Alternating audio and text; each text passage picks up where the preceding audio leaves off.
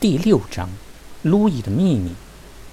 路易说：“上学路上，我要经过一个废弃的农场，那里有三只大坏猪。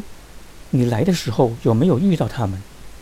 芳芳垂下眼睛说：“遇到了，它们看起来的确很坏。”路易接着说：“它们特别特别坏，每次我从那里经过，它们都会欺负我。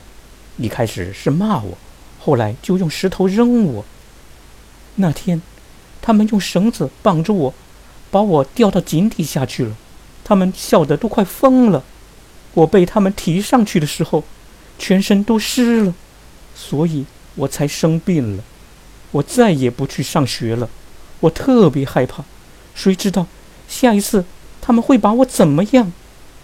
两个好朋友沉默了很长一段时间。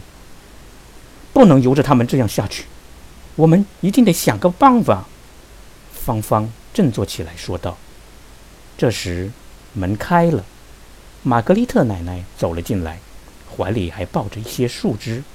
芳芳帮她把树枝整理好，然后走到朋友身边跟他告别。